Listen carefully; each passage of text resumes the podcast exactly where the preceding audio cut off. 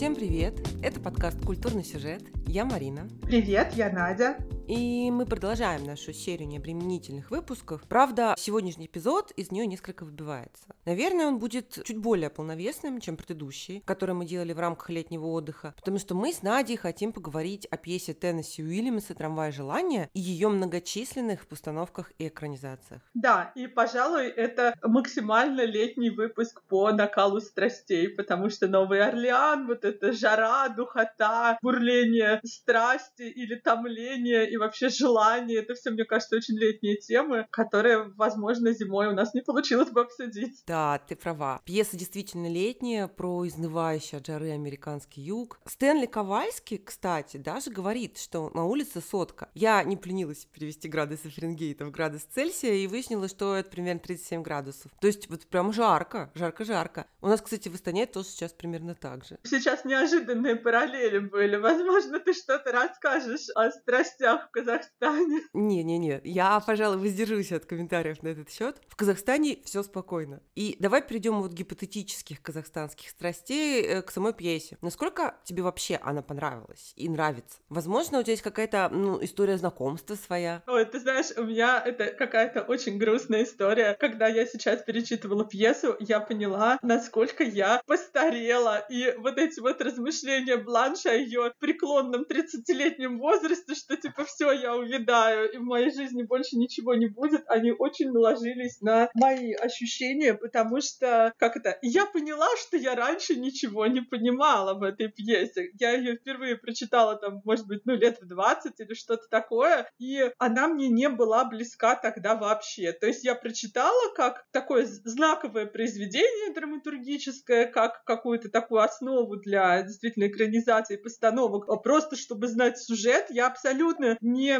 готова была солидаризироваться ни с кем и ни с чем. То есть мне казалось, что герои все ведут себя странно, кого-то я совсем ненавижу, кого-то я чуть-чуть ненавижу, я их никого не понимаю, там нет вообще ничего близкого для меня. И вот прошло 20 лет, и я читаю эту пьесу как будто бы совсем по-другому. Я нахожу что-то близкое чуть ли не в каждом из героев, я их как будто бы понимаю, я им сопереживаю, я довожу себя уже до какого-то отчаяния, и ко мне нужно уже прикладывать цветы для мертвых.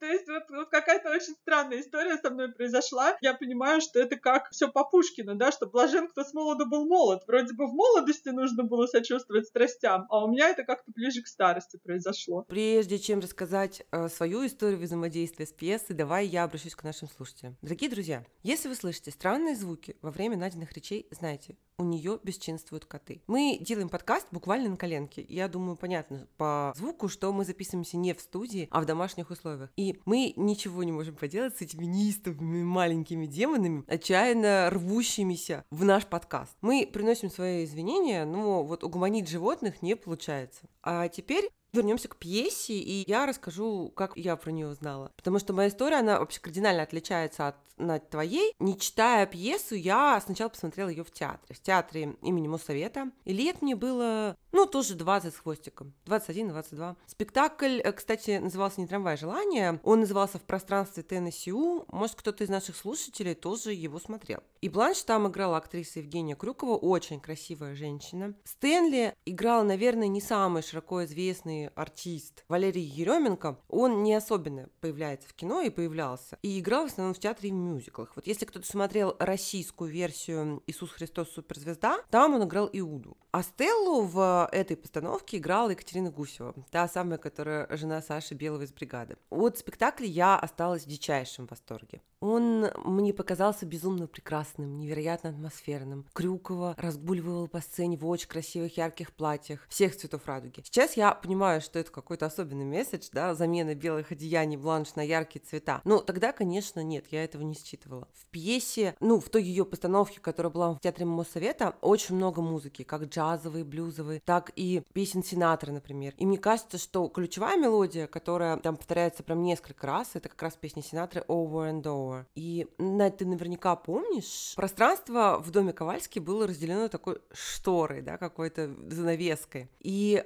режиссер театра имени Мусвета, он устраивает из этой шторки вообще целый театр теней. То есть не шторки конкретно, а на этой шторке. Такое видение режиссерское, что взгляд автора фиксируется вот конкретно на желании, которое появляется между Стэнли и Бланш. Самой первой встречи. Вот именно на таком сексуальном напряжении. И все вот эти вот такие, знаешь, эротические силуэты за этой шторой. Это все очень круто выглядит и вообще, конечно, производит огромное впечатление. Сейчас этот спектакль уже не идет, так что если бы я даже была в Москве, я бы не смогла его пересмотреть и сказать, так ли он хорош, как мне вспоминается. Но в мои юные годы я просто влюбилась. Я сходила на него несколько раз отвела всех своих знакомых, кто подался на мои уговоры. Так меня пробрала вот эта вся история. После я прочитала пьесу после спектакля. И она мне показалась довольно унылой. То есть я даже сформулировала это как намного хуже. Сейчас-то, конечно, я уже читала пьесу раза три, а то и четыре, и я понимаю, что она совершенно топовая, что она настолько многослойная. Она допускает э, едва ли не противоположные интерпретации. Настолько всего туда много заложено, что я уже не рискнула бы назвать ее плохой в сравнении с какой бы то ни было из экранизации, или даже сказать, что она хуже. И давай я, наверное, буквально пару слов обозначу сюжет, потому что мы уже вроде как начали фактически обсуждать. Мы анонсировали «Трамвай желание» заранее, так что я думаю, что большинство наших слушателей его либо прочитали, либо читали до этого, но тем не менее. Собственно, в Новый Орлеан в гости к своей сестре Стелли приезжает бывшая учительница и плантаторская дочка Бланш Дюба. Гости оказываются не такими уж гостями, потому что мы довольно скоро понимаем, что Бланш просто негде жить, у нее совершенно нет денег, и она задерживается в доме сестры, ну, надолго. Муж своей сестры, Стэнли, он такой крепкий пролетарий, доминирующий брутал. Мне кажется, что сам Уильямс в ремарке пишет что-то про племенного жеребца, боюсь ошибиться. Ну, в общем, вот этого вот товарища Бланш видит впервые. И у них, собственно, складывается очень сложно сложные конфликтные взаимоотношения с таким эротическим подтекстом. Ну вот эротический подтекст — это такая оптика, возможно, его можно увидеть больше или меньше, но ну, он присутствует первом прочтении пьесы я, конечно, восприняла ее очень поверхностно. Ну, то есть я еще находилась под влиянием спектакля и считывала ровно ту историю, которая может быть близка 22-летней девушке. В первую очередь историю запретного желания Стэнли и Бланш, историю таких страстных и бурных отношений Стэнли и Стеллы, историю сестринского конфликта. Это все мне было понятно и близко, но вот сейчас, конечно, я совсем иначе смотрю на пьесу. Мне кажется, намного глубже. Я вот, например, о себе не уверена, что я смотрю сильно.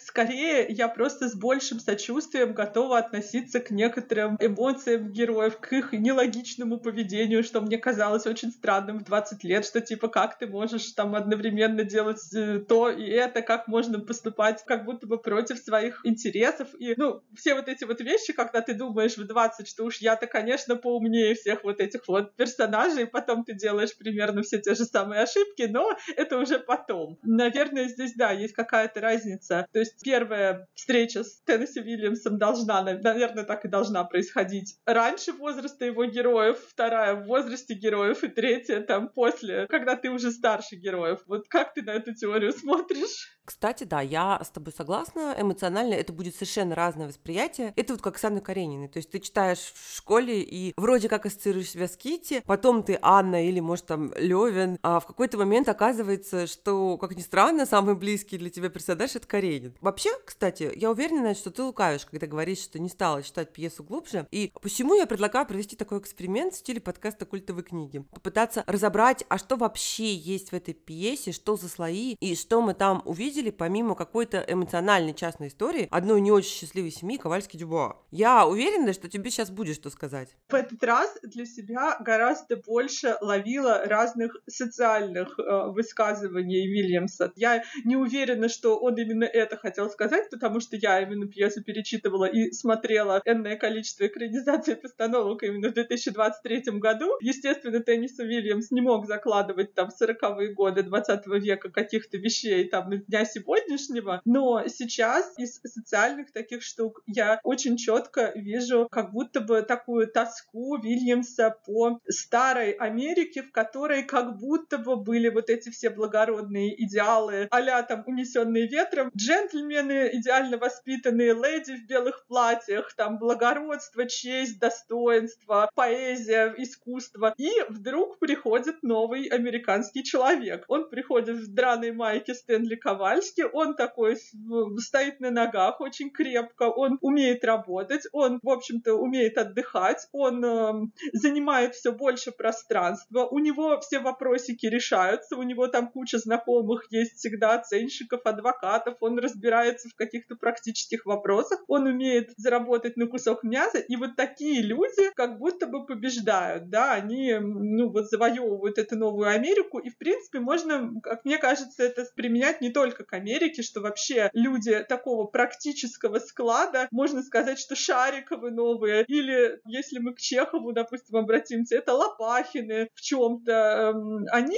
идут по миру такой твердой поступью и ломают эти бледные нежные маргаритки, которые остались от старых времен. То есть у меня какая-то такая в этот раз э, история. Да, Надя, это безусловно все есть в пьесе, вся вот эта социальная рефлексия. И Уильямс, он э, разглядывает, он фиксирует, он пытается осмыслить изменения, произошедшие в американском обществе. И у него такая достаточно сложная оптика, потому что, с одной стороны, он тоскует по Великому Югу. Точнее, не по Югу, а потому что называется миф о Великом Юге. Он сам из этой среды непосредственно, и да, вот эта вот ушедшая прекрасная эпоха ему понятна и близка. С другой стороны, он очень четко видит недостатки отмирающей вот этой общественной системы. Он не, вообще не удивлен, что она разлагается, он понимает, что для этого были и причины, и предпосылки, и вот этот распад не случайен. Кстати, я вот сейчас, как бы мы заговорили про юг, я вспомнила интересный момент, что в аннотациях сразу к нескольким экранизациям «Трамвая желания» фигурирует в отношении Бланш такой термин, как «южная красавица». Я зафиксировала это, и мне показалось, что это не случайно, и пошла проверять. И бинго, оказывается, это действительно не случайно, это такая идиома. Это характерный для американской культуры образ, да, что такое клише, стереотип. Южная красавица — это что-то вроде вот, как мы говорим, тургеневская девушка или тургеневская барышня. Вот у них вот есть южная красавица. Это Скарлетт такая, красивая американка, достаточно высокого происхождения, незамужняя, дочь какого-нибудь там плантатора, капризная, презирающая физический труд. Вот, э, ну, достаточно интересно, как мне кажется. Кстати, если кто-то читал сборник Гвен Кирби, что видела Кассандра, то там она рассказывает о другом популярном культурном типаже женском, более современном, девушка со Среднего Запада. Кому вот это интересно, можно почитать. Ну, я отвлеклась. Ты раньше говорила про Стэнли Ковальски как образец такого нового человека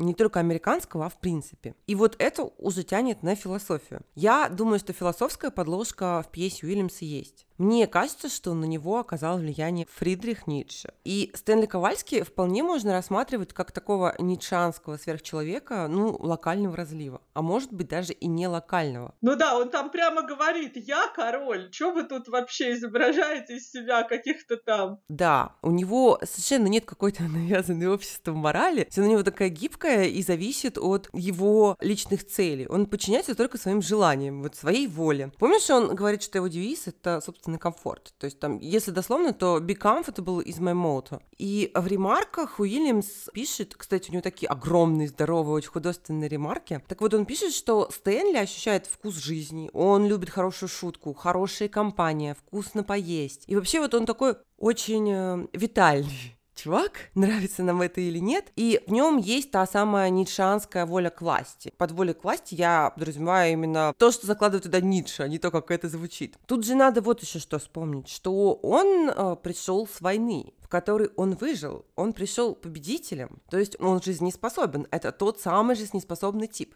И вот если мы говорим о нише, то можно обсудить еще очень, на мой взгляд, явную такую очевидную штуку – борьбу дионисийского и аполлонического. И здесь мы можем зайти как со стороны самого устройства пьесы, потому что если ты или там наши слушатели не помнят, то Ницше писал об этом делении, об этой оппозиции дионисийская аполлоническая в своей работе «Рождение трагедии из духа музыки», где он анализирует, как устроена была античная трагедия. Ну, вот мы можем о пьесе просуждать, но можем просуждать и о характерах героев, героев, и мне кажется, это интереснее. Потому что, с одной стороны, Стэнли — это вот явно образец чисто дионисийского, с его таким буйством и ярко выраженным животным началом. А вроде как бы Бланш должна быть его позицией, образцом апланического. Тем более, что вот она все время говорит о прогрессии, она про искусство, она цитирует классиков. И, в конце концов, она такая мастерица иллюзий. А иллюзии, сон, мечта — это тоже такое планическое начало. Но нет. Бланш не является здесь явной оппозицией, она не тянет на полноценный символ планического, потому что в ней самой происходит борьба этих двух начал. И это вообще все сильно интересно. Крутить это можно очень долго, и, возможно, кто-то скажет, что это мои придумки, но я почти уверена, что Уильямс Ницше читал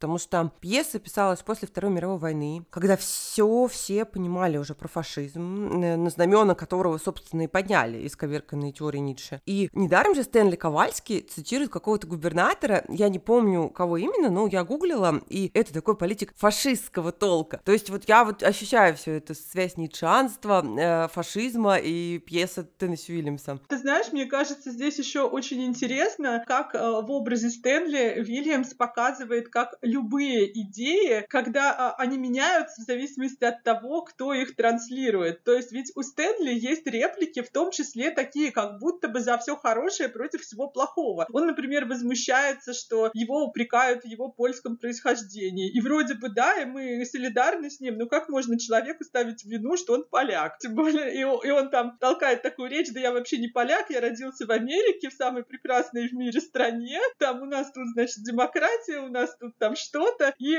у него очень часто какие-то такие вот высказывания чуть-чуть раз и толкают нас в политику, как будто у нас тут все про любовь, про страсти, а он там тот сравнивает Бланш с американским президентом, что типа она там известна так же, как американский президент, только ее не поддерживает ни одна партия, ну что-то такое. И поначалу как-то немножко странным кажется вот это, а потом понимаешь, что ну как бы это форма высказывания Теннесси Вильямса о, об обществе, об американском в том том числе, что вот эти вот Стэнли, которые восприняли какую-то поверхностную мораль вот этого демократического общества, что типа все равны перед законом, там все могут стать президентами, даже если они были шоферами, и вот он идет вперед по жизни. И э, здесь интересно, что Стелла в какой-то момент говорит, что вот из всей компании там мужиков, которые играют в карты, только Стэнли чего-то добьется. И в какой-то момент понимаешь, да, что это она говорит не только потому, что она в него влюблена и, ну, как бы заинтересована в этом, а что действительно это так, что он всего добьется. Да, я тебе говорю, что у него есть амбиция, и у него есть жизненные силы, он типичный сверхчеловек. Я одно время размышляла вообще о Ницше, о его идеях, ну да, вот такая я нудная тетка. Я пыталась найти их отголоски вот как раз в культурных сюжетах и образах, и долго, помню, крутил Данилу Багрова в этой роли, но про Стэнли Ковальский я вот даже не подумала, а тут в последний раз, когда я читала, у меня прям такой инсайт случился, прозрение. Но, возвращаясь к тому, что ты говорила, я должна заметить вот что, что критикуя поверхностность восприятия идей, на которых зиждется вообще все американское общество, Уильямс ведь не демонстрирует нам какого-то ну, правильного эталонного подхода. Потому что Бланш, с точки зрения своих общественно-политических взглядов, она тоже, как и Стэнли, человек недалекий. Помнишь ее недоумение по поводу двух комнат, по поводу отсутствия прислуги, как она грустит о канувших в лету вот этих темнокожих помощницах, которые за ней бы все убирали. То есть она явный сноб, Хотя, как и Стэнли, она также толкает речи обо всем хорошем против всего плохого про искусство, прогресс и душу, но сама не осознает, что тот самый прогресс, он заключается в том числе и в отсутствии темнокожих уборщиц. То есть это, вот знаешь, такой кл- типичный классовый конфликт между Стэнли и Бланш, в котором все бьются насмерть, но оба неправы. Ну, это правда, потому что там всегда как будто бы не, невозможен успех, ну, типа, и ты выиграл, и ты выиграл. Там всегда выиграет кто-то один за счет кого-то другого. То есть вот этот прекрасный юг жил сначала там за счет рабов, потом за счет уже свободных, но тем не менее бесправных практически темнокожих, и они, в общем-то, ничего не делали, да, только получали доходы от своих там плантаций и чего-то еще. То есть э, и совершенно дожили до того, что они просто, ну как сказать, вот дошли до состояния бланш. До распада, да. Да, распад, внутренний распад, распад семей, распад э, каких-то деловых связей. Вся вот эта история поместья, когда было много земли, потом ее продавали, продавали, продавали, потом остался только дом, дом заложили, деньги промотали, все, пришли э, совершенно к тому, что у них ничего нет, э, не материально, а насчет духовно тут тоже большие вопросики, потому что когда Бланш рассуждает о том, что она невероятно духовно богата, и что что это ее тут упрекают в том, что у нее ничего нет, она вот такая вот вся прекрасная, образованная, интеллигентная, но не сказать, чтобы она это свое духовное богатство направила хотя бы на, ну, хоть на кого-нибудь вот именно с какой-то теплотой, с э, добротой, с тем, чтобы кому-то помочь, кого-то поддержать. Абсолютно нет. То есть она не имеет такого как будто бы ресурса, ей на себя даже не хватает. Я с тобой абсолютно согласна. Ты, кстати, не упомянула, но устами Бланш Уильямс точно характеризует происходившее на йоге, все это устройство южной жизни, блуд, блуд, бесконечный блуд. Только вот, знаешь, эту реплику Бланш можно трактовать не столько как реплику о недопустимости существования такой общественной системы, которая вот, получается, развращает, сколько как феминистскую реплику, потому что в ней фигурирует только мужчина. Она говорит об, о дедах, отцах, мужьях и братьях. И вот этот феминистский слой э, это еще один из слоев пьесы. И я думаю, весьма болезненный для автора. Потому что Стэнли, конечно, типичный образец токсичной маскулинности, как и некоторые его приятели, как и практически все его приятели. И э, в этом смысле Уильямс явно ассоциирует себя с Бланш. Вот, я думаю, что наши слушатели многие знают, что Теннесси Уильямс был гомосексуалом, и он долго в себе не мог это принять. И вот я думаю, что его ощущения в некотором роде созвучны положению женщины в послевоенной милитаризованной Америке, пахнущей пивом и мужским потом, никак не жасмином. Это с одной стороны. А с другой стороны, в Америке жутко британской. А мы понимаем, что Америка британская. Мы видим это в той же экранизации Элия Казана. Это правда. Там даже не произносится слово гомосексуал. Там говорится, он был слабым мужчиной, милым мальчиком. Да-да-да, кодекс Хейса. Получается, что создатели фильма вообще всю эту историю замужеством Бланш переиначивают. Но, возвращаясь к феминистской оптике, я думаю, мы ее более подробно обсудим в разговоре об экранизациях. А к разговору о множественности слоев я хотела бы упомянуть и о психологическом слое, даже, наверное, психоаналитическом. Потому что без Фрейда пьеса не обошлась. Она прямо очень фрейдистская во всех отношениях. Мы с тобой недавно, если ты помнишь, говорили про литературу травмы. И вообще-то травма желания — это литература травмы в том числе. И почему Фрейд? Начнем с того, что понятие травмы, ее последствий, механизм там ее возникновения ввел именно в широкий такой научный оборот Фрейд. С него, в общем-то, и началась тотальная одержимость травмой. Он же разработал довольно полный перечень реакций психики вот на травмирующие события. Его терминами до сих пор пользуются психоаналитики. Так вот, то, что демонстрирует нам Бланш, многое в ее поведении, это именно классическая фрейдистская реакция на травмирующий опыт. Это ее пребывание в травме, которая связана в первую очередь э, как со смертью мужа, так и с множественными опытами соприкосновения со смертью в принципе. Ее сексуальная распущенность есть, ну, или свобода, как кому нравится. Я думаю, что, наверное, даже вот так скажем, ее сексуальное поведение, это будет лучший термин, есть результат воздействия именно вот каких-то травмирующих событий из прошлого. В какой-то момент Бланш нам сама буквально по учебнику, почти словами Фрейда, объясняет вот это все. Помнишь, она говорит, что видела слишком много смерти, и смерть сидела буквально напротив нее за столом. А единственное, что может противостоять смерти, это только желание. И вот тут симптоматично, что она говорит не про любовь, а именно про сексуальное желание. То есть это вот фрейдистский буквально Эрос и Танатос. И э, да, я, кстати, думаю, что Фрейда Уильямс тоже читал. Безусловно, это так, потому что мы знаем, что история сестер Дюбуа, она непростая. То есть э, их э, семейство, значит, поколение за поколением только проматывало все деньги, ну, видимо, мужская часть этой семьи. Вот единственное, что семья им дала, это какое-то образование, и то я до конца не поняла. Там Бланш закончила колледж, а Стелла, судя по всему, ничего не закончила. Она просто уехала из дома, чтобы вот не находиться вот в этой атмосфере тления, умирания и разложения. И у Бланш умерли все родственники на ее глазах, она их похоронила, потом умер э, ее совсем молодой муж, э, и он совершил самоубийство. Я думаю, что здесь мы не будем бояться же спойлеров. Да, иначе мы просто скажем, что Теннис Уильямс очень крутой, пожалуйста, идите его читать, да.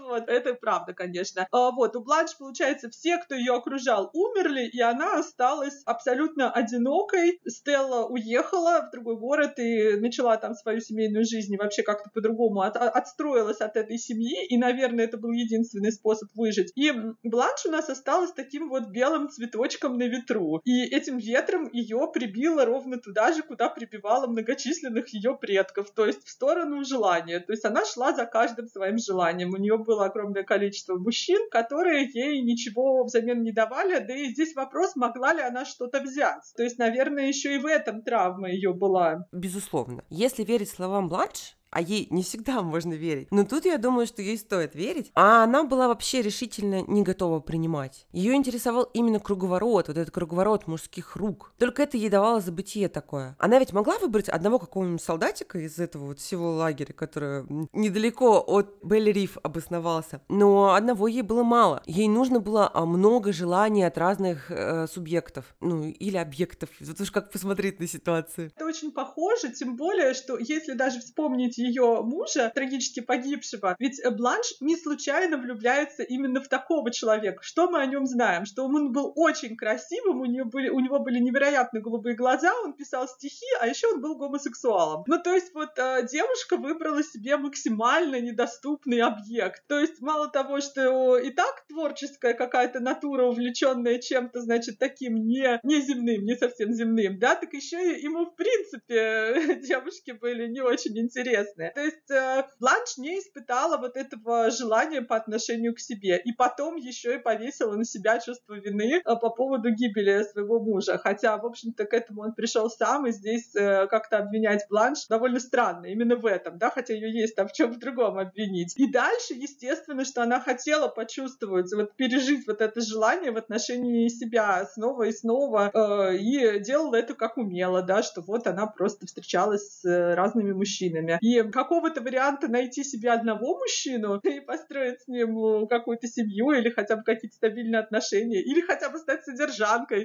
То есть нет, это был вообще не вариант для нее. Кстати, обрати внимание, что особенную слабость Бланш испытывает именно к совсем молоденьким мальчикам. У нас есть эпизод с учеником, и вот эпизод в доме Ковальски с пареньком, который, что он там делает? А, ну собирает на газету, да, подписки какие-то оформляет. И они оба очень хорошо согласовываются с воспоминанием Бланш о муже. Он тоже ведь был совсем юным, она так и называет его мальчик. Ну, я думаю, нам потихонечку нужно двигаться в сторону экранизации. И перед тем, как заговорить о фильмах, я хотела бы еще сказать о переводах пьесы. Дорогие наши слушатели, если кто-то не читал вдруг до нашего эпизода и надумает прочитать пьесу после, я очень рекомендую читать ее на английском, потому что текст супер доступный даже для среднего уровня владения языком. Русские переводы пьесы, на мой взгляд, ну, вообще не хороши, не всегда передают речевые характеристики персонажей. То есть, если с Бланш у них более-менее получается, но это, в принципе, не так сложно, потому что ее речь метафорична, богата цитатами, культурными реминисценциями, все это перевести на русский, окей, то вот со Стэнли все гораздо тяжелее. И не очень получается у переводчиков передать его речь, потому что он не всегда грамотен, он э, использует очень много жаргонизмов, он присыпает свою речь там испанскими словечками типа «локо». Вот, и в нашем тексте в российском, ни в одной из версий мы этого всего не видим. Плюс вообще, если так, ну, внимательно разбирать, там очень много других странных переводческих решений. Знаете, вот почему, например, поместье называют мечта. Почему не оставляют название Бель Риф? В этом смысле интересно, как переводили экранизации. То есть, например, э, в озвучке экранизации Элия Казана там Бель Риф остался. А когда э, озвучивали фильм 95 -го года с Джессикой Лэнко и Алексом Болдуином, там говорили «мечта». И это немножко странно звучит, когда там «у нас в мечте было то-то, то-то». Ну вот как-то это меня тоже царапало. Ну да, это прямо в лоб, и тут утеряно множество оттенков, потому что сестры Дюбуа, у них очевидно французские корни. И Бланш этим очень гордится. Имя Бланш тоже французское. Бланш говорит по-французски с Митчем. А Стэнли ее упрекает в немеренном потреблении всяких парижских этих туалетов. Место действия, в конце концов, французский квартал Елисейские поля. Поэтому французское название Бель Риф гораздо лучше вписывалось бы в атмосферу. Ну и мне кажется, что даже появлялся бы некий такой элемент иронии. Плюс по-французски Бель Риф я э, залезла в словарик, и это не просто мечта, а такая мечта вот прям прекрасная, в некотором смысле вот какой-то рай и даже утопия. У нас в русском, ну, можно привести худо-бедный аналог «Голубая мечта», но на самом деле, мне кажется, он не совсем отражает вот м, все эти смыслы, которые несет с собой Бель Риф. И получается, что сама эта аллегория мечты, она как бы именно, когда оставляешь название Бель Риф, она углубляется. То есть вот этих нюансов переводчики не учли. Но ты знаешь, я хочу сказать, что я не читала на английском, но хочу. Я как раз испугалась, ой, а вдруг я там что-то не пойму и все прочее. Со мной такое бывает. В смысле, когда я, я боюсь и когда не понимаю, тоже бывает. Но мне кажется, что когда начинаешь в пьесу погружаться, особенно если ты одновременно и читаешь, и что-то смотришь, какие-то театральные постановки или экранизации, то какие-то оттенки смыслов, они как будто бы, ну не знаю, наматываются, что ли, на твое восприятие, и ты понимаешь, что даже если там написано слово «мечта», то за ним, да, можно увидеть что-то другое, потому что с перечитыванием исследованиям как раз вот происходит вот это расширение смыслов. То есть почему, да, почему Париж? Почему ее туалеты в какой-то момент называют парижскими? Хотя, естественно, что она ни в каком Париже никогда не была. Почему Стэнли, да, вот те же самые испанские слова, да, и что все эти цветы для мертвых, это же тоже все произносится на испанском. Очевидно, что это так. И какой-то вот этот, возможно, даже мрачность проносится оттуда. Вот это вот сразу какая-то атмосфера такая, не знаю, особенная. Конечно, да, мы углубляемся в какие-то совсем темные материи. Слушай, ну а почему нет? Дебри — это классно, я считаю. Кстати, возвращаясь к переводам, экранизации тоже можно и нужно смотреть на английском. Они практически дословно повторяют текст пьесы, кроме, наверное, фильма Элия Казана, в котором многое поменяли. Но его по другой причине тоже лучше смотреть на языке оригинала. Например, там субтитрами, если очень захочется. Ибо в канонической русской озвучке мы слышим какую-то песклю вместо бланш. В то время как в американской версии таким грудным бархатным голосом говорит Вивьен Ли. Она великолепно интонирует. И вот все вот это пропадает при озвучивании. Ну и еще касаемо дебри, я хотела бы вот какие-то свои личные дебри залезть. И сейчас будет панигирик Уильямсу от меня, потому что он, конечно, великий не только драматург, драматург, но и писатель. И э, мы с Надей уже говорили про его огромные ремарки, очень распространенные, это непривычные нам там тихо, громко, опустив глаза, выходит. А они гораздо э, более подробные, и они очень художественные. Так вот, в одной из этих ремарок Уильямс сравнивает Бланш с мотыльком. И, казалось бы, это какое-то набившее оскомину сравнение. До Теннесси Уильямса это дело тысяча авторов. После Теннесси Уильямса это дело тысяча авторов. Там Фаус, Набоков, буквально недавно у Васякина я встречала ту же метафору. В общем, это клише, это банальность, как по мне, набившая оскомину. И меня, признаться, уже раздражают эти женщины-бабочки, летящие на огонь. Вот, но как виртуозно Уильямс обыгрывает все вот это сравнение. Меня это, конечно, просто поразило. Потому что, с одной стороны, ну вот она Бланш, да, тот метафорический мотылек, который летит на огонь в дом Ковальский, где она сойдет с ума. А с другой стороны, вот тут есть же еще такой элемент, когда буквальной передаче Бланш буквально боится света, как должны бояться света мотыльки. Она боится его по другим разным причинам, но любая электрическая лампочка губительна для нее, она ее страшит. И это прям все очень круто сделано, очень красиво, как мне кажется, очень символично. Мне кажется, что вообще в том числе, почему до сих пор авторам интересно эту пьесу и ставить, и экранизировать, и так далее, потому что там очень много таких деталей, вокруг которых можно выстроить и образ, и персонажа, и сцену. То есть, если продолжать вот про мотыльков, свет и так далее, там есть тема с китайским фонариком и с тем, что Бланш не выносит голые лампочки. Она ее не выносит по тысяче причин. Во-первых, это для нее там признак какого-то вообще упадка и какой-то такой пролетарской жизни, как можно просто просто жить с голой лампочкой ее. Нужно непременно прикрыть фонариком. Но фонарик это еще и защита, да, от огня, это еще и какая-то совершенно эфемерная штуковина, да, это не люстра, это не светильник, это именно какая-то такая вот мишура. Это то, что она не может даже сама себе обеспечить, она же просит мужчину это сделать, а другого мужчину это крайне бесит, этот фонарик. И, ну, то есть вокруг одной какой-то маленькой детали можно фактически сделать целый, не знаю, целую постановку обстановку какую-то. И вот этого очень много. То есть все ее платья, все ее там какие-то детали, там ее диадема, ее кофр, ее любовные письма, да, да бог знает что. Это все играет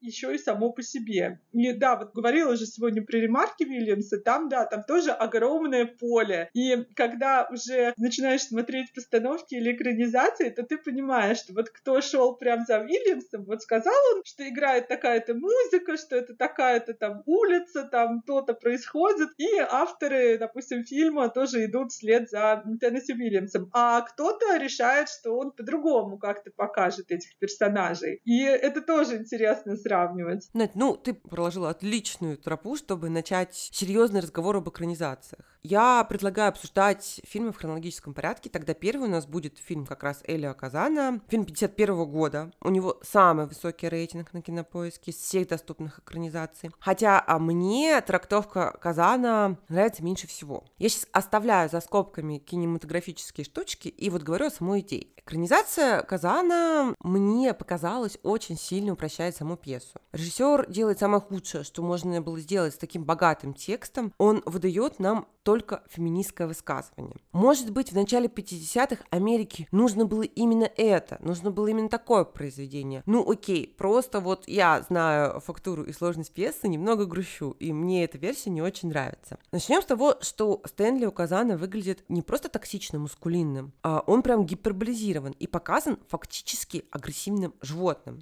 Есть если он ест, то он ест неаккуратно, у него изо рта какие-то крошки постоянно летят. Он изображается вот прям каким-то настолько примитивным, дико тупым, вот прям дико. Хотя у Уильямса его сложно назвать таковым. А дальше, дальше меняется финал пьесы. Тогда они должны были сделать фильмы с другим финалом по кодексу Хейса. Было просто невозможно. Они и так сделали максимум просто э, из э, того, что было. Ну как показать торжество зла? Надо хотя бы как-то зло наказать. Окей. Ну тогда моя претензия к автору, она вообще снимается. Э, остается претензия к самому произведению, которое мы смотрим из сегодня, несмотря ни на какой кодекс Хейса. И вот даже из твоей реплики сейчас следует упрощение, потому что зло, добро и вот это вот все, это опять черно-белый мир без нюансов, без оттенков, без полутонов. Ну так вернемся к финалу. Что у нас происходит в финале? Стелла делает решительный шаг и вроде как уходит от мужа. А она поражена вот всей его преднамеренной жестокостью и, в общем, даже склонна верить в версию, рассказанную сестрой. Во всяком случае, мы можем рассматривать такой вариант финала из того, что мы видим на экране. Ну, в оригинале пьесы этого и в помине нет, конечно же. Что еще мне не понравилось? Мне не понравилось, что в фильме упущена очень важная вещь. Может быть, это тоже связано с кодексом Хейса, потому что ключевая фраза Стэнли перед изнасилованием Бланш, мы назначили это свидание друг другу с самого начала, она просто изымается. И в этом я тоже вижу некий подтекст, который, кстати, характерен, возможно, даже больше новой этики, такой феминистской оптики, вроде того, что для зрителя будет слишком сложно и неоднозначно оставить эту фразу, сразу начнется victim blaming. Нет, мы хотим, чтобы все было четко понятно, кто здесь абьюзер, кто жертва, и никакой неоднозначности быть не может. И ведь в то же самое время в пьесе после этой фразы Стэнли Бланш прекращает сопротивляться. Возможно, это обреченность, а возможно, отчасти она понимает, что Стэнли был прав, и игрушечки закончились. Но здесь вот это вот недосказанности и поводы поразмыслить нам просто не оставляют. Хотя э, в пьесе точно есть пространство для понимания, что вся вот эта дуэль Стэнли и Бланш, она наполнена в том числе сексуальными страстями. И Бланш могла раздавать Стэнли авансы не просто из привычного кокетства, но и следуя реальному внутреннему инстинкту, тому самому желанию. В фильме, конечно, с этим совсем хуже.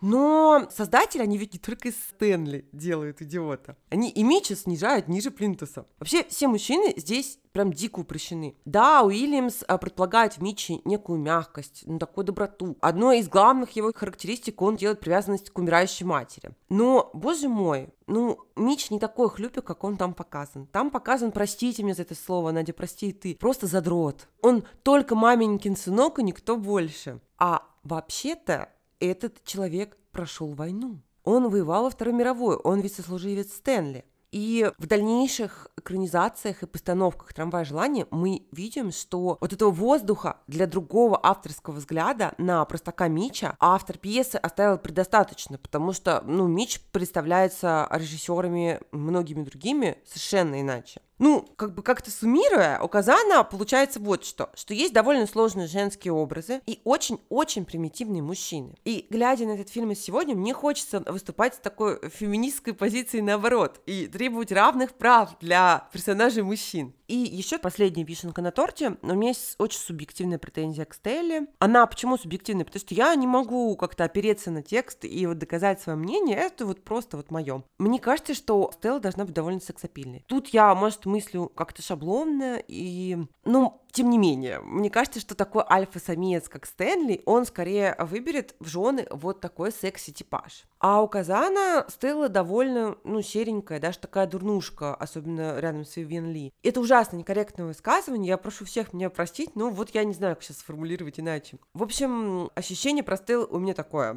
Ты знаешь, вот это тот случай, когда у нас, наверное, максимально противоположные сейчас будут оценки, это будет какая-то борьба в подкасте, потому что, может быть, дело в том, что вот мое первое и прочтение пьесы, и просмотр этого фильма, ну, когда-то там 20 лет назад, были именно в таком феминистском ключе. Я каких-то вещей, ну, то ли я их просто внутренне не могла принять, то ли я их не видела. То есть я именно и пьесы читала, и смотрела этот фильм именно так, как ты говоришь, что типа вот есть женщина, которая непонятно зачем эта Стелла вышла за такого грубого, невоспитанного хама. То есть вот как Бланш про него говорит в определенные свои моменты, да, что он там животное, он обезьяна, он там вообще недалеко ушел от неандертальца, что он вот э, такой. Я думала, да, да, все так и есть. Женщина, зачем ты себя мучаешь? Он тебя избил, ты к нему вернулась, да что это такое? Да вообще невозможно. Но, а вот сейчас, когда я пересмотрела этот фильм, я увидела как будто бы другое. Да, я понимаю, что прямо там что-то не сказано, что-то не показано, но я вот эту вот химию на троих, я ее увидела, что да, Бланш изначально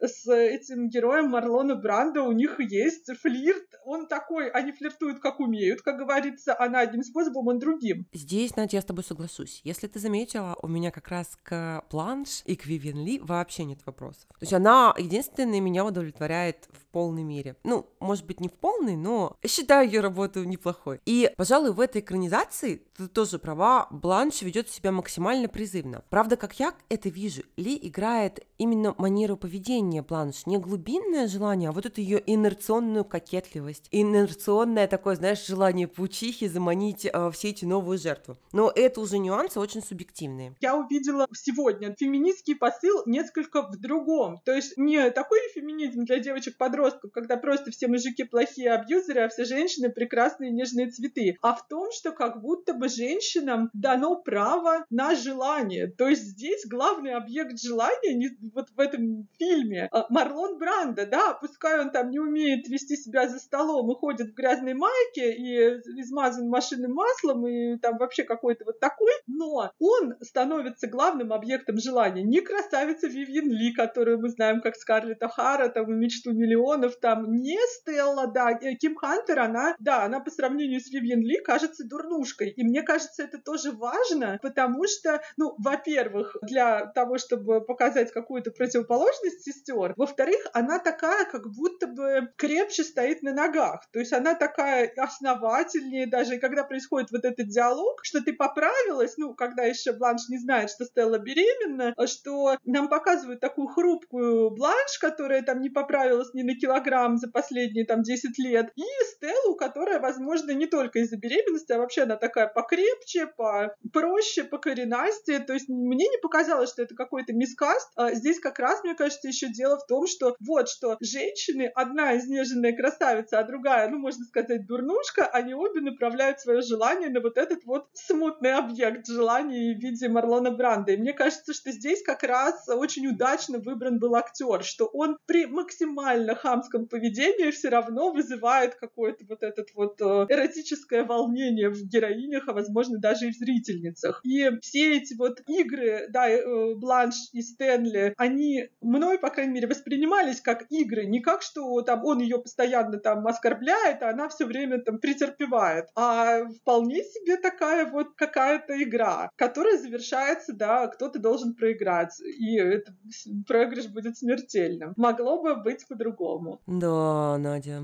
И это я, я тоже все это вижу иначе. Ну вот смотри, давай вспомним сцену со Стеллой в кровати с утра. Вечером ее супруг ее избил, после чего у них произошла ночь любви. И вот мне кажется, эта сцена, она такая говорящая и довольно гадкая, и как раз указывает на а, посыл авторов о вредности любого женского желания, особенно направленного на таких людей, как Стэнли Бранда. Потому что а, актриса, кстати, отыгрывает просто шикарно. Стелла, значит, после вот той самой ночи, после удовлетворения своей плоской страсти, лежит в постели, широко такими разведенными ногами. Она курит, чего нет в тексте. И курит прямо по-пацански. Она вышвыривает окурок в окно и параллельно жует яблоко, чавкая. Но мы до этого видели Стеллу. Стелла не такая. Стелла не чавкает. В общем, все это снято таким образом, как будто вот этот вот секс со Стэнли превращает Стеллу в его копию, в какое-то подобие животного. И, знаешь, я тут вижу месседж, вот полюбуйтесь, дамы, до чего доводят ваши неразумные желания. Одна отчалит дурдом, другая превратилась в австралопитека. Ну, в общем, прям м-м, меня эта сцена прям дико-дико вывесила. А, у Уильямса, кстати, Стелла тоже лежит в постели, ест яблоко, держит руку на животе, взгляд сонный, но там и близко не ощущается вот того, что мы видим в фильме. Может быть, это, это, это да, это действительно грубовато, особенно по меркам того времени, и когда тебе сразу показывают рядом утонченную Вивиан Ли, значит, с идеальной причесочкой там и в нежном платье, и тут валяется, значит, какая-то такая вот чуть ли не баба, ну да, такая соблазненная Ева с яблоком, ну какой змей, такая и Ева, да, то есть что тут скажешь? А, возможно, но может быть просто это моя такая тяга к старорежимному, да, кино, то есть я, когда посмотрела экранизацию, например, 95-го года, я ее посмотрела впервые вот на днях, я поняла... Я тоже впервые. Да, я поняла, насколько мне больше нравится фильм 51-го года. Вот так! Блин, Надь, ну фильм Казана просто кинематографически сильнее. Вот художественно он сильнее. А с точки зрения трактовки, ну давай мы сейчас к этому придем, мы это обсудим. И вообще я не могу сказать, что мне в полной мере, ну, целиком нравится какая бы то ни была экранизация или постановка. Я их смотрела 8 штук, ну, если суммировать кино и спектакли. Причем три из них я воочию в зрительном зале. Я не буду рассказывать о спектаклях, на которых я была, потому что глупо рассказывать про пьесы, которые уже не идут в театре, если слушатели не могут взять и своими глазами оценить, насколько справедливо то, о чем я говорю. В общем, вот из всех этих восьми версий ни одна меня полностью по всем параметрам не удовлетворила. Вот, но по посылу фильм Казана для меня самый нелюбимый. Ну, окей, давай поговорим про 1995 год. Давай. Ну вот в этом фильме с Болдуином и Лэнг я не могу сказать, что мне очень нравится картинка. Потому что он достаточно простенький, он был снят для ТВ, как я понимаю. Но что касается образов героев, особенно Стэнли, я вот этот образ больше одобряю. Мне он кажется более объемным, более сложным и не таким отторгающим с самого начала. И это не потому, что Олег Болдуин просто супер вояшка, а потому что нам его таким представляет режиссер самого Стэнли. Заметь, Стэнли там не в майке алкоголички расхаживает, а в рубашке и шляпе. Ну, слушатели наши мне скажут, что там такая рубашка не беловоротничковая, а такой э, странный кэжуал с коротким рукавом, немного советского образца, и я даже не помню, возможно, там есть майка под этой рубашкой у нашего Стэнли. Я, кстати, посмотрела, э, что в 47 году, когда была написана пьеса, был в моде, потому что платья женские именно в экранизации 95 -го года совершенно ужасные. Они ровно по колено и никому из героинь не идут. У Казана, кстати, они чуть-чуть длиннее. В общем, я проверила, и одежда женщин очень достоверная. Одежда Стэнли тоже вполне достоверная. То есть для человека его социального слоя это подходящий внешний вид.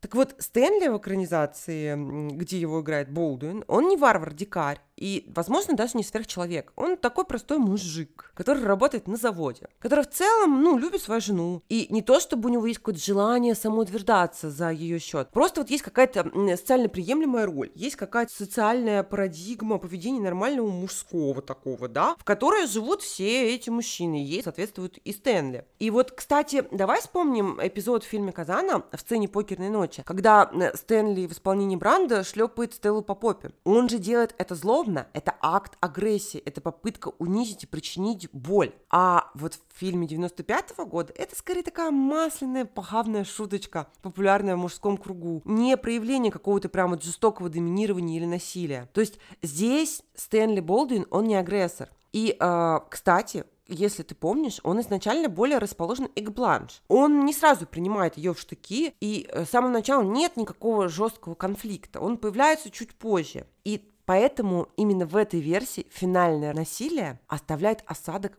более неприятный. А ровно потому, что наш герой по своей внутренней сути, он не насильник. Он не типичный кинозлодей. Это все очень усложняет. Что касается Бланш в экранизации 95 -го года, ну, то он, конечно, очень тоже отличается от образа Вивин Ли. И она не утонченная кокетка, она реально училка, такая манерная училка. В принципе, это тоже оптика подходящая. И тогда тоже история усложняется, потому что э, поведение вот такой вот бланш, бланш училки до приезда на Елисейские поля в дом сестры, оно воспринимается куда более остро зрителям и кажется таким шокирующим фактом. В то время как Вивиан Ли, ты вполне себе представляешь женщины, падающие в объятия первого встречного. Но она же и училка, она такая, это прям героиня порнофильмов, секси-училка. Да, да, такая с виду очень благопристойная. Ну, на мой взгляд, конечно, это не идеальная версия Бланш, потому что она чуть менее страстная и чуть более трепещущая и напуганная, чем, как мне кажется, Бланш в пьесе Уильямса. Вот, ну, опять же, понятно, что здесь у каждого свое мнение. Зато здесь э, Мич не такой кретин. Он скорее миляга, чем тупица, и такой добрый простачок. Он не дошел до уровня классного Мича, который будет у нас дальше, но он уже не так меня бесит, как в фильме Казана. И Стелла тут вроде тоже ничего. Она как бы сочетает вот такое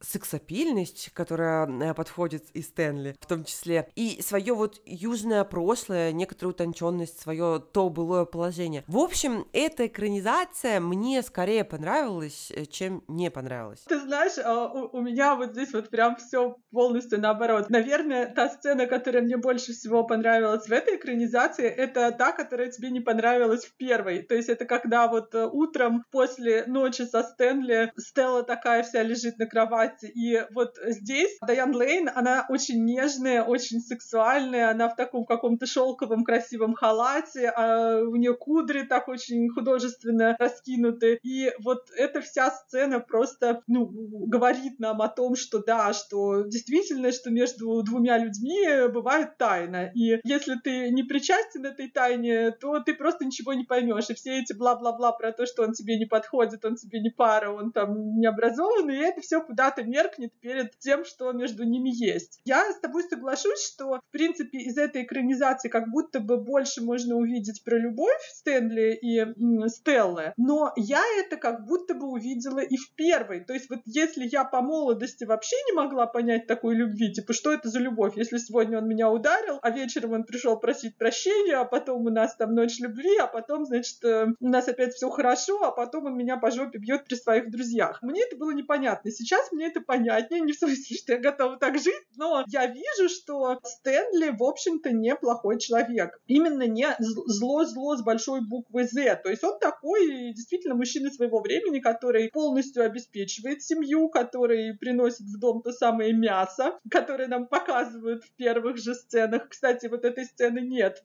первой экранизации, есть во второй, когда Стэнли кидает кусок мяса, и Стелла его ловит. То есть вот он пришел с добычей. Но у меня здесь вопросы к другому. Я как раз в Алике Болдуине вижу слишком много вот этого добродушного обаяшки и такого немножко даже простачка. Чего нет в Стэнли Ковальске в моей голове, да, как я читала в пьесе, и чего нет в Марлоне Бранда. Почему у них сразу с Бланш вот они сталкиваются лбами? Тут ты совершенно права, когда Бланш приезжает в дом к Стелле в, экранизации 95-го года, Стэнли ее, в принципе, встречает, ну, норм, ну, приехала, ну, может быть, конечно, это, типа, какая-то такая затруднительная ситуация в плане того, что у них небольшая там квартира. Ну, приехала и приехала, ну, ладно, садись, располагайся. У него начинается негатив, когда он подслушивает разговор Бланш и Стеллы, где Бланш просто его там 10 минут поливает грязью просто за что ни попадя, от его происхождения до его рода занятий, и, ну, мне кажется, тут ни одному человеку вообще не, не понравится, да, если его вот так вот костерят. И в целом я еще о себе какие-то неприятные вещи поняла. Когда я, значит, это все смотрела, я понимаю, что я раскопала в себе внутреннего Стэнли Ковальски, понимаешь? Вот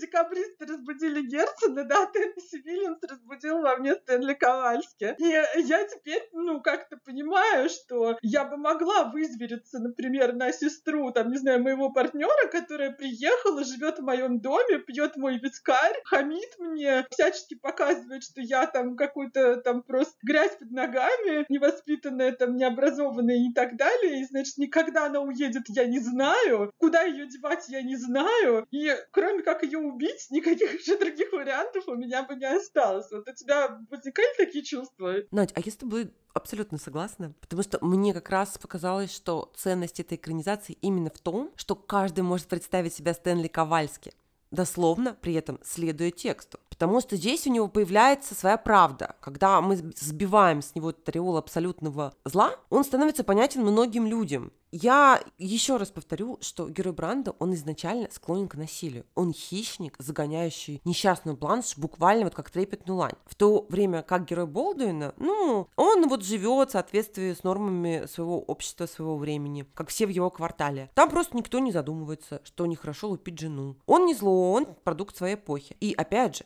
будем помнить, что это послевоенное общество, поэтому жестокость, демонстрируемая мужчинами, вполне может являться следствием их пребывания на войне. И вот все вот это вот мы понимаем как раз, когда ощущаем в себе зачатки самого Стэнли. А особенно я себя чувствовала Стэнли, когда Бланш использовала Стеллу в качестве прислуги. Да-да-да, пойди принеси, пойди подай, там это беременная, то есть э, ей все равно.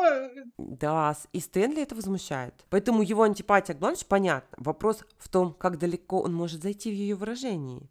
Так, скажи-ка мне, а посмотрела ли ты спектакль с Джиллиан Андерсон? Ты знаешь, нет, вот здесь у меня большой пробел, я знаю, что это есть, я отложила себе на сладкое, потому что у меня случился какой-то передоз. Я просто не остановилась. Ну ладно, окей, давай я кратко расскажу тебе и нашим слушателям, как все это выглядит, вот на мой взгляд. Там, конечно, все суперсовременно. Бланш приезжает к сестре, как, в общем, кстати, Жасмин Вуди Аллена, с чемоданами Луи Виттон, и Джиллиан Андерсон играет какую-то совершенно новую Бланш. Если до этого мы видели либо жеманно-манерную дамочку, либо вот такую прям хрупкую, дрожащую женщину, где хрупкость выведена именно передний план, то Джиллиан Андерсон играет в первую очередь женщину с алкогольной зависимостью. Знаешь, такую даже местами циничную, саркастичную пропоицу. Но при этом не менее, а может быть и более надломленную, чем в предыдущих версиях. В самой первой сцене, когда Бланш приезжает на Елисейские поля, мы сразу понимаем, что она вообще не трезвая. Тут, кстати, интересно было бы еще сравнить, если бы у нас было больше времени, как режиссеры работают с пьянством Бланш, потому что они совершенно по-разному расставляют акценты, но времени у нас не так много, поэтому я вернусь к описанию постановки. В общем, Бланш разговаривает хамовато, она при этом не утрачивает снобизма, но вот она такая, знаешь, великосветская хамка, стерва, то есть вот она сама реально нарывается на конфликт со Стэнли в том числе. Ну, очень неприятная, конечно, дама, но в конце мы ей супер сильно сопереживаем. Я думаю, что даже может быть сильнее, чем э, тем более утонченным и приятным бланш из других постановок. И вот в этой версии э, Стэнли как раз почти идеален. Он не то чтобы образ агрессора или вот такого простачка, как Болдуин, он вот тот самый пресловутый токсичный мускулинный, такой бывший военный, а ныне он выглядит как футбольный фанат.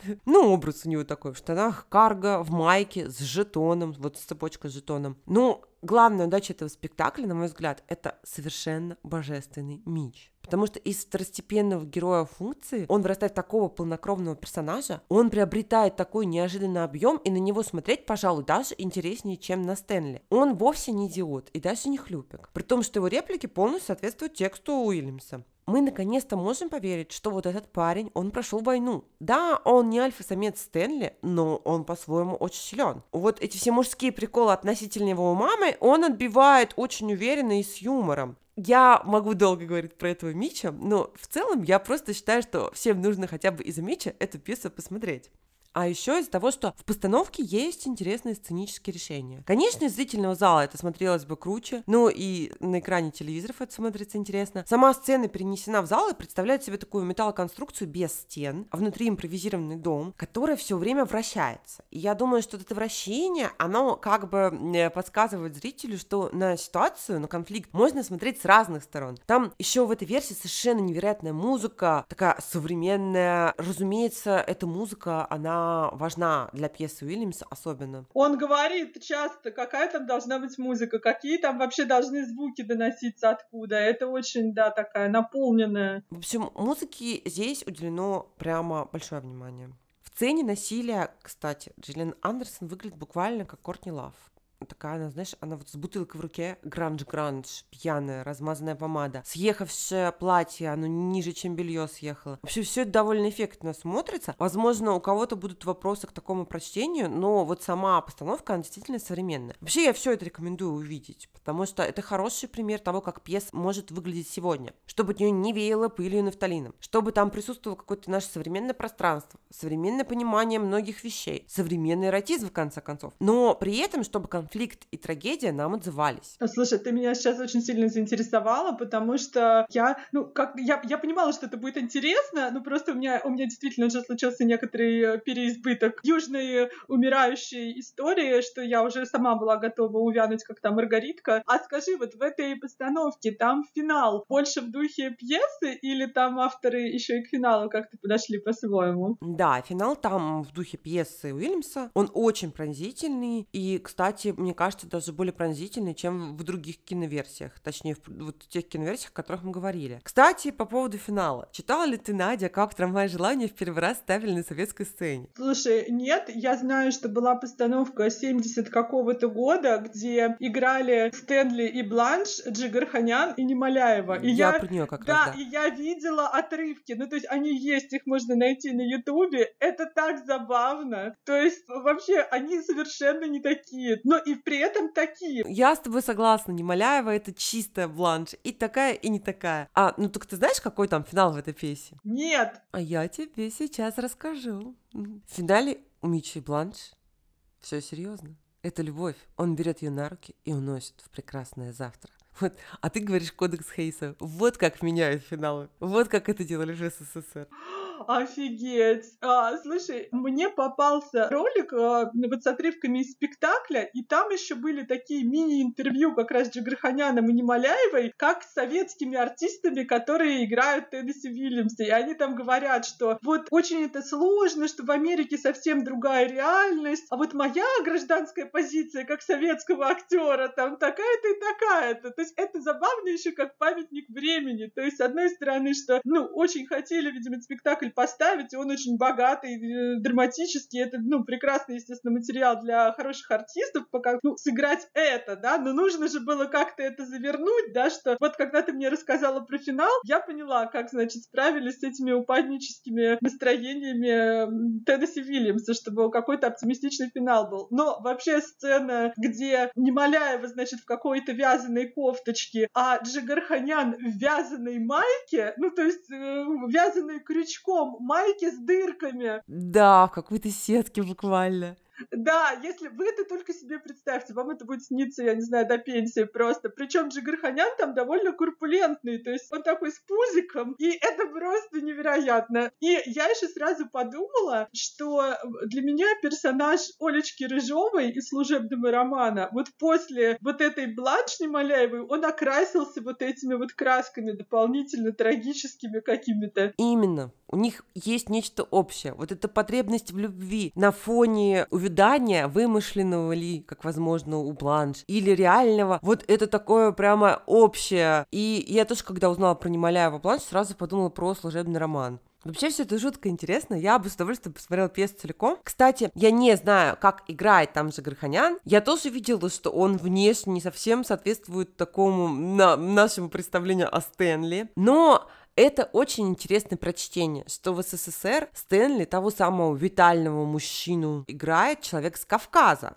И тут уже не так важно, насколько он хорошо сложен. Да, в нем все равно есть вот эта жизненная сила. Да-да, э, ну, несмотря м, спектакль, я скажу, что вот мне э, Джигарханян в этой роли кажется классной режиссерской находкой. Я бы хотела посмотреть, но я думаю, что если бы мы сейчас это все смотрели, мы бы дико ржали, и это было бы невозможно. Мне кажется, да, что там, э, там еще и комического очень много было бы, потому что вот я видела в театре именно вживую только одну постановку «Трамвая желание Генриетты Яновской, и там очень много чеховских мотивов. И, в принципе, я, например, не думала почему-то вот до текущего времени, что у Теннесси Вильямса так много общего с Чеховым, что это вот э, прям совсем доведенные до крайности герои Чехова, что та, та же Раневская — это почти бланш.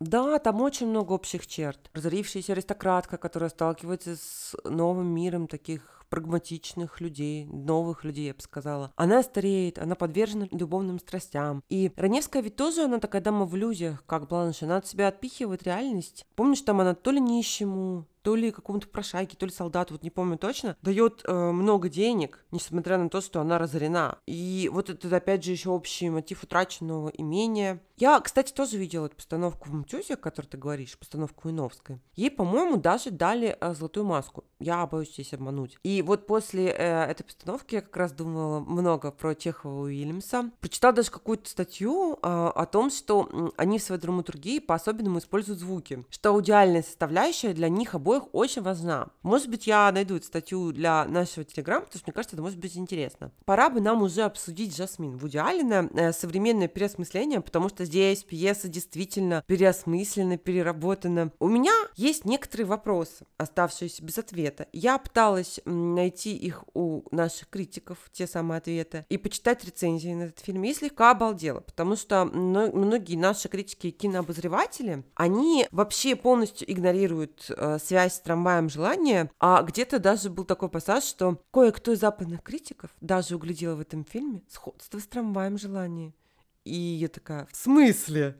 В смысле, там как его можно не углядеть? Да, Надя, вообще-то я в шоке. И эти люди перестали быть авторитетами сразу. Я понимаю, что текст пьесы, да вообще эту пьесу никто знать не обязан. То есть это какая-то американская пьеса, пусть она популярная, пусть даже кинокритики должны бы знать про вот ту самую экранизацию с Вивьен Ли. Ну, черт бы с ним. Но если ты у западных критиков, у американцев читаешь, что вот это переложение трамвая желания, ну, как бы тебе сложно открыть пьесу, убедиться, так это или нет, а не писать вот таких странных пассажей. Кое кто даже углядел какую-то связь трамваем желания. Ну, тем, кто пьесу читал, на самом деле все очевидно практически с первой или со второй сцены. Да, там, там есть даже и прямые цитаты, вот этот разговор на кухне, когда сестры обсуждают, кто поправился, кто не поправился. И я скажу так, то, что некоторые критики называют оглушительным финальным твистом, сложно считать таковым, если ты действительно понимаешь, что смотришь вариацию на тему трамвая желания. Я имею в виду сейчас историю с мужем Бланш. Пожалуй, да. То есть здесь, если кто-то уже смотрит далеко не первый фильм Вуди Аллена, то я думаю, что люди знают, что Вуди Аллен любит очень э, драматургию, и Чехова он любит, и Теннесси Уильямса он любит, и их очень хорошо знает, и он любит такие сюжеты, в том числе душераздирающие. Другое дело, что он уже и себя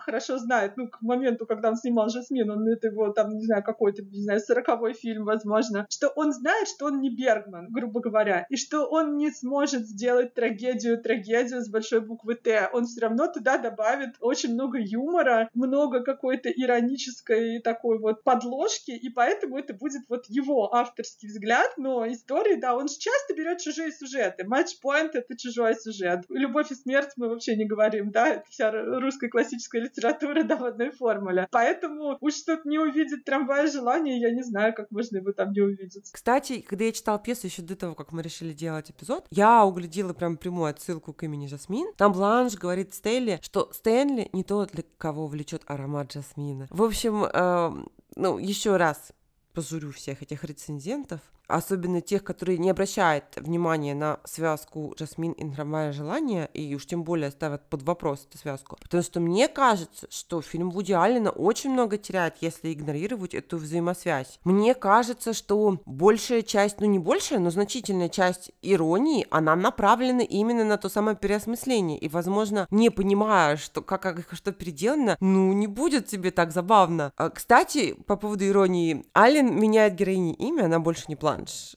она Жасмин, но актриса, которая играет Кейт Бланш, вот, а раньше я не знала про экранизацию с Аликом Болдуином, потому что только вот готовясь к подкасту, я узнала вообще, что она есть, поэтому я не понимала, как забавно, что в той же Жасмин он играет мужа главной героини. Я не удивлюсь, если вот эти все моменты, они на кастинг тоже влияли, потому что, зная Вуди Аллена, он любит такие штуки. Безусловно, и к тому же он тоже любит таких женских героинь, э, неоднозначных, э, сложных и невротичных. Ну да, потому что они некоторым некотором роде альтер-эго самого Альна, как было и у Уильямса тоже. Ну, это правда, да. То есть у него почти все героини, у которых там непорядок с чердаком, это, в общем-то, и он, и его сестра, и, ну, все вот эти вот сложные люди с изломанными судьбами. Это правда. Ну, так вот давай по поводу Жасмин. В чем у нас здесь состоит переосмысление? Если в оригинальном трамвае движущая сила сюжета э, и, в общем-то, главная характеристика самой Бланш — это такая чувственность, порывистость. Да, она озабочена, как ей выжить, но проблема материальная, она вот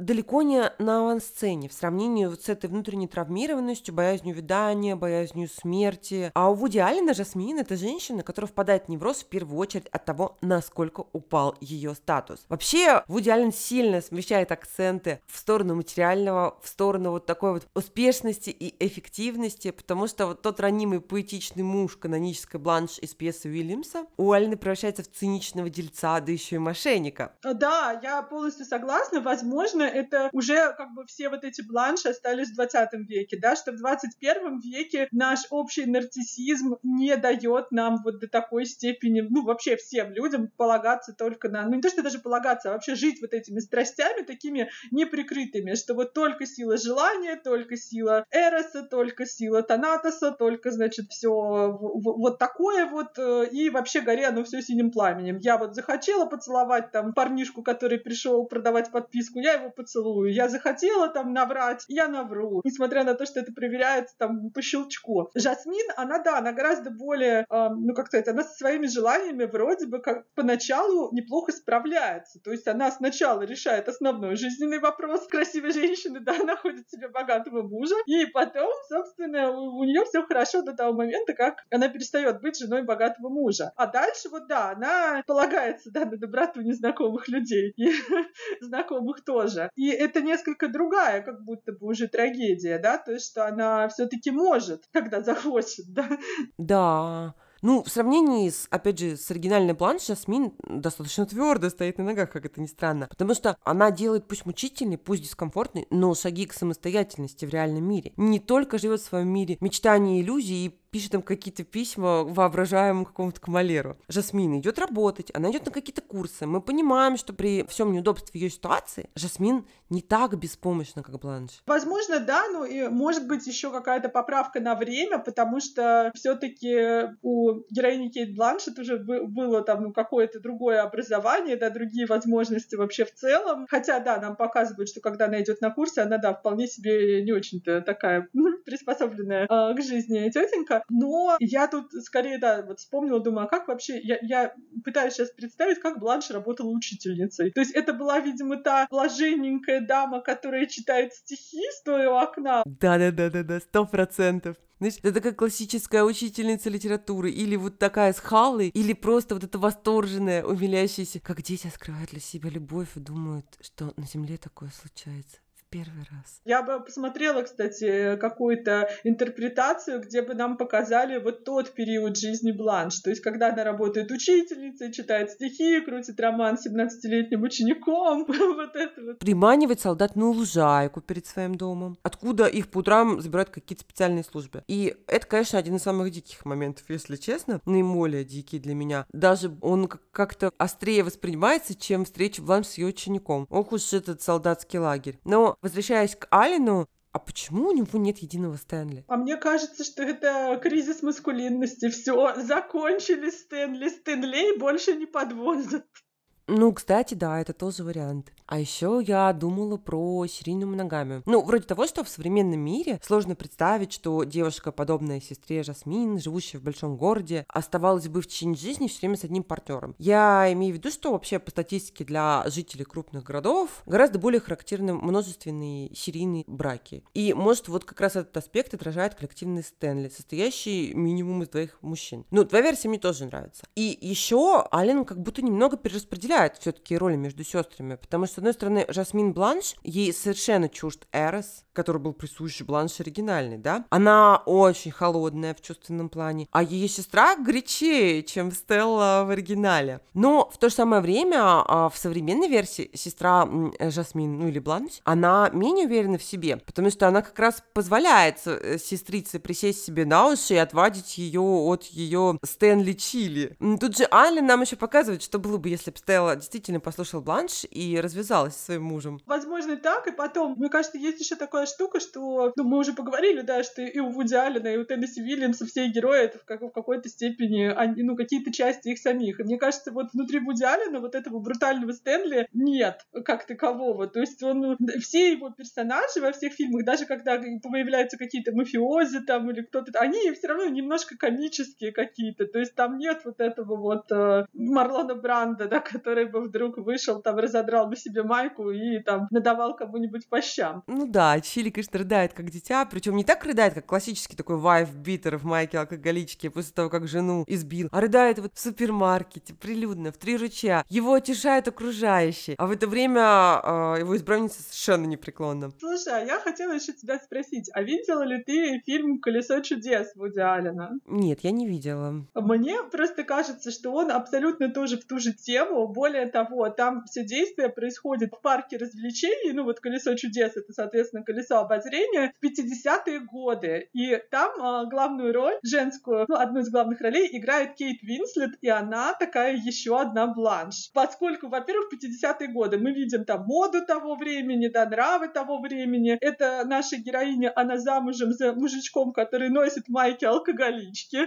К чему я вспомнила-то, да? Вот, вот он мой символ, вот он мой цветок жасмина, да, майка алкоголичка. И она в своем уже таком немолодом возрасте, а не молодом, это в смысле где-то в районе 40, влюбляется не в мужа, а в другого мужчину, и вот у них роман, и они там говорят в том числе о Теннесси Биллимсе, и в определенный момент этот ее любовник влюбляется в молодую девушку, более того, в дочь мужа героини от первого брака. Ну да, вроде бы сюжет совсем не похож, но вот это вот какая-то полная неприкаянность и разбитость героини Кейт Винслет, она очень близка э, Бланш, потому что понятно, что вот она, кроме вот этой любви, кроме вот этого желания, у нее нет уже ничего с мужем, у нее нет никакой любви, никаких э, теплых отношений, она чувствует себя увядающей, она чувствует себя никому не нужной, у нее нет своих э, родных детей, у нее нет ничего, у нее нет денег, потому что это 50-е годы, да, она домохозяйка, вот у них все, что есть, вот то и есть. Но меня тут, ну как-то, у меня вот эти фильмы, они рядом где-то стояли, Жасмин и Колесо чудес, они такие, ну как сказать, наиболее драматичные из комических фильмов Вуди Аллена. Я думаю, ты понимаешь, о чем я сейчас говорю, да, это вот на ту же полочку, что и «Мечта Кассандры», и «Матчпоинт», ну то есть когда это не совсем комедия, а ну такая вот комедия с драмой. Да, я понимаю, о чем ты, я обязательно посмотрю, тем более, что я люблю вот именно эти типы драматические вещи Алина. Вообще, я у Алина очень много чего не смотрела, он необыкновенно плодовит, он как Пелевин, почти каждый год по фильму снимает. Мы сегодня мастера сравнений, да, Вуди Аллен почти как Пелевин. Нет, ну от чего? Если он фильмы штампует, как с конвейера. У него были, конечно, какие-то периоды застоя, но в целом там такая фильмография, что смотреть, не пересмотреть. А, ты знаешь, а, за, застой у Вуди Аллена это когда за один год он снимает только один фильм. Но, ты знаешь, я здесь поняла, что я не придумываю. Когда я стала искать информацию, думаю, а может быть, ну, вот здесь я как раз не была до конца уверена, и я нашла интервью с Кейт Уинслет, где ей задавали вопрос, ориентировались ли вы на Бланш Дюбуа и вот на Теннесси Вильямса и так далее. Она, она сказала, что я пыталась играть это по-другому, я вижу героиню свою по-другому. Но что это, эта коннотация была, безусловно, ну, потому что, видимо, не возник вообще такой вопрос. Так что я думаю, что тебе тоже понравится. Да, я посмотрю, как только я отойду от бешеного количества бланшей, я уже сама слегка просто схожу с ума от такого круговорота безумных женщин. Ну и если нам, вернемся к Жасмин, еще что-то, что сказать на этот счет. Потому что мне вот, конечно, бросается в глаза, что Вуди Аллен никак не эксплуатирует гомосексуальную тему. И, наверное, это понятно. Потому что кого сейчас этим удивишь, там шокируешь, напугаешь, к счастью. Но в Америке Уильямса это была все-таки шокирующая история, она была очень болезненная. И вот если ты заметила, Стелла, которая, ну, мы никак не можем встречать какой-то там отрицательной героини, да, она мужа Бланш говорит очень жестко, используя какой-то вот там очень грубый, неприятный термин, не помню сейчас какой. Да, и в экранизациях это тоже переводят где-то дегенерат, где-то еще что-то. Да, да, да, да, точно, по-моему, она и в оригинале говорит э, degenerate и вроде как выродок, да, и Вот этот заход, конечно, ну такой очень неприятный и некорректный. Ну, некорректный для нашего времени, естественно. Ну и более того, сейчас представить, что ну, в современной Америке какой-то юноша, который понимает, что он гомосексуал, сначала женится на девушке, а потом, значит, стреляется из-за того, что девушка предъявила претензии на тему того, что у него есть любовник, ну, это просто какая-то очень была бы странная история. Ну, можно было бы ввести элемент бисексуальности, например, Жасмин узнает, что Хелл изменяет ей не женщинами, а с мужчинами. И, кстати, ничего бы не изменилось. Тут как бы было бы желание автора. Просто Ален, видимо, решил, что не сыграет этот элемент в деле переосмысления и отбросил его как архаичный. А может быть, как ты уже говорила, что все его герои его альтер -эго, ему эта тема вообще как-то по боку, поэтому он ее не использует. Ну, понимаешь, не у каждого автора желаний целый трамвай. Тут, наверное, про это вся история. Что Жасмин, она не стала бы так э, драматично реагировать на такую новость. Знаешь, а не факт смотря как преподносить. У меня вообще есть ощущение, что Жасмин отреагировала так драматично ровно потому, что Хелл ей заявил, что влюблен, и думает о разводе. Развод ключевое. И Жасмину уже сложно не замечать происходящее, она имеет шанс всего лишиться. Помнишь, сестра говорит про нее, что Жасмин имеет свойство не замечать того, что ей не нравится. И вот наша Жасмин создает себе иллюзию идеальной жизни, она в ней живет, она не хочет ничего знать, она отмахивается от всего, а тут ее выдирают из этой ее э, жизни, придуманной иллюзорной, и заканчивается вся эта иллюзия успеха, и ставится вопрос ребром. Кстати, здесь прикольная французская тема, да, выиграна, вот э, из трамвая желания, она выиграна французской горничной. И я вот к чему все это говорила? Если бы горничная стала горничным, ничего бы не поменялось. Жасмин отреагировала бы так же, если бы услышала слово «развод». Безусловно, то есть э, у нас здесь, что называется, бланш нового времени гораздо более практично. То есть она начинает переживать ровно тогда, когда какая-то материальная база под ногами горит, там, я не знаю, разваливается, а не по поводу каких-то абстрактных абстрактных материй, там, смерти, там, чего-то такого. Да, и сочувствовать этой бланш весьма сложно. Если бы не игра Кейт Бланшет, особенно в финале, когда она вот сидит на лавочке, там у нее действительно эмпатия заработала, как, наверное, и было задумано, что все остальные моменты, я, они как-то не очень располагают к эмпатии. Вот в этом смысле как раз героине «Колеса чудес» проще сочувствовать, если вот на эту тему. Кстати, а как ты вообще думаешь, насколько в целом «Трамвай желания» он потерял, возможно, актуальность актуальность из-за того, что изменилось как-то общество, да, и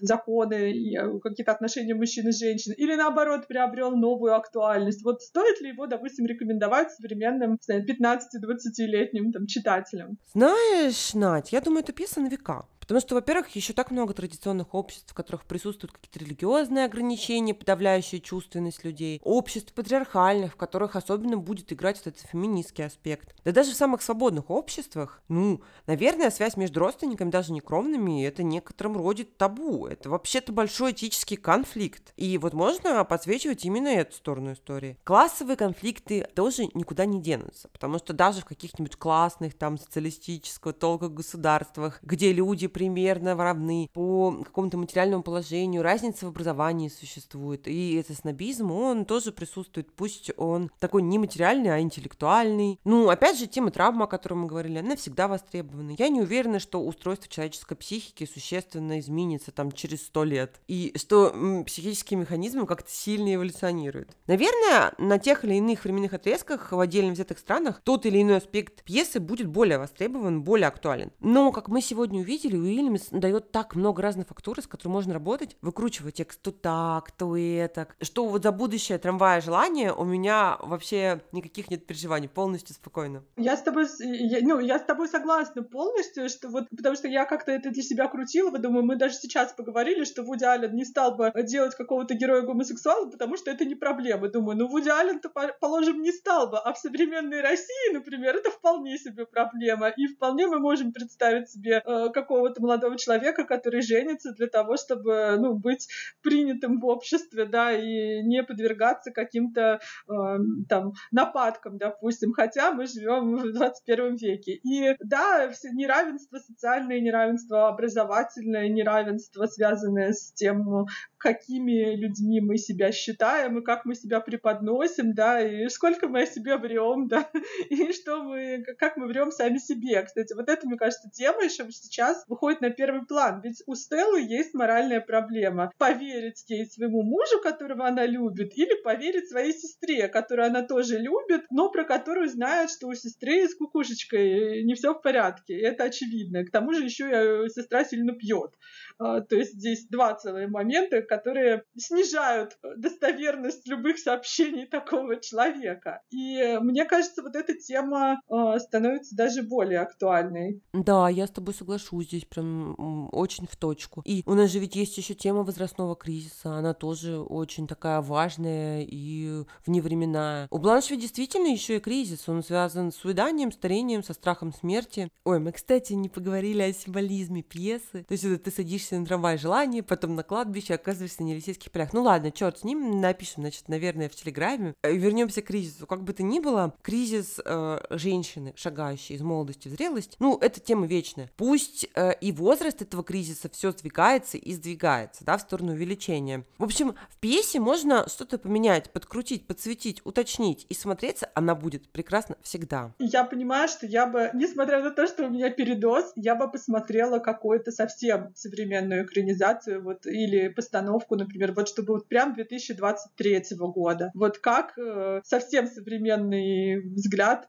какого-то режиссера на эту пьесу. И, ну, может быть, это где-то можно сделать, надо будет произвести изыскание. А я бы с удовольствием смотрела постановку, в которой Бланш играет Рэйчел Вайс. Она какую-то получила знаменитую театральную премию, но вот ее найти в записи совершенно нереально, возможно, этой записи не существует. Вот, и она игралась только в театре, без всяких там театра HD и всего прочего. Я видела фотографии, они меня очень заинтересовали. И Вайс такая жгучая брюнетка, ее не стали, не сделали блондинкой, как, например, Вивьен Ли. Кстати, Бланш в кино мы часто видим именно блондинкой. По очевидным причинам. А Вайс, как и Евгения Крюкова, брюнетка, она носит одежду ярких, пронзительных даже цветов. Во всяком случае, есть фото, где она в таком алом не то платье, не то в пеньюаре. В общем, мне было ужасно интересно бы посмотреть эту постановку. Да, если так вспоминать, да, что по пьесам Теннесси Уильямса у, у, у него довольно часто Элизабет Тейлор появлялась в экранизациях. И я думаю, вот что, ну вот какой-то такой типаж в роли Бланш я бы тоже с, с удовольствием посмотрела, что вот не